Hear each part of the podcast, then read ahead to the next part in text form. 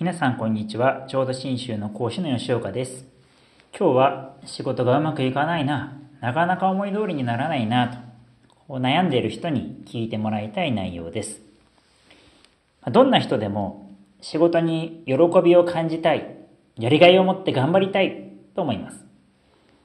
自分の才能を発揮して人に役立つことをしたいとか、事業を成功させて名前を残したい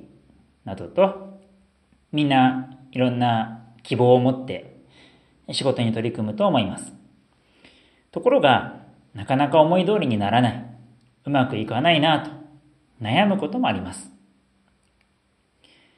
仏教の言葉に、シャバという言葉があります。シャバと聞くと、なんとなく刑務所から出てきた人が、シャバの空気はうまい。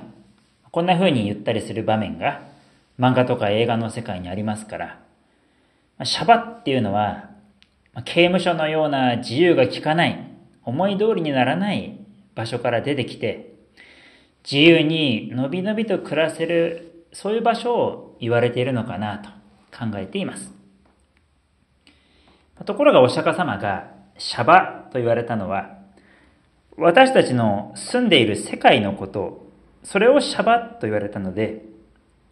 シャバの外とシャバの中がある、そんなものじゃないんです。もともとシャバというのは、インドの昔の言葉でサハという言葉を漢字に当てたもので、このシャバという言葉を翻訳すると、堪忍度と言われます。堪忍っていうのはこらえ忍ぶ、耐え忍ぶ、我慢するということです。度というのは世界ということですから、我慢しながら生きていく、こらえ忍びながら生きていく世界、それが堪忍度、シャバという意味なんです。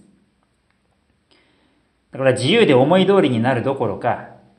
何もかもが思い通りにならない、束縛されて自由が利かない世界、それをシャバだと本来言われています。私たちの生きている世界が、そんな束縛された自由の利かない世界。まあ、こう聞くと、そんなことはない。私は自由だ。自分の好きなことを思い通りにできる。まあ、こんな風に思うかもしれません。ところが、自分の能力が認められて評価された。そう言っても思い通りにならない現実があります。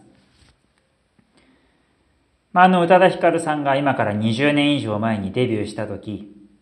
次々にヒットを飛ばして、初めてのアルバムが800万枚近くを売り上げて、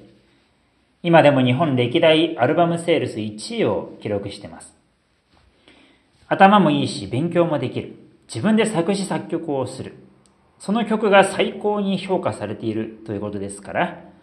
まさに順風満帆で言うことなし。思い通りに成功した人だと言えます。ところが、有名になった直後のインタビューで、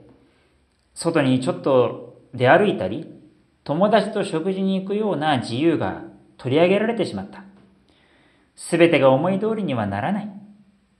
その反動で一時は音楽をやめたいほどだとも言っていました。たとえ自分の好きなことをやって誰もが羨むような成功を収めたとしても、外からは見えない苦しみを抱えていたりします。どんなに好きなことや得意なことでも、仕事にしたら苦しくなるとも言われます。だから早く退職して自由になりたい。生活の心配なく好きなことやりたい。こんな風に思う人があってもおかしくはありません。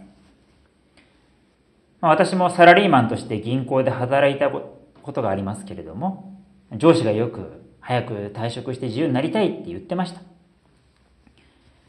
昔ある50代ぐらいの対象者の雑誌のタイトルに、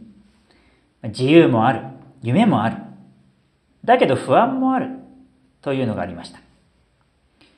50代って言いますと仕事も落ち着いて子育ても終えて、ようやく時間ができてくる頃、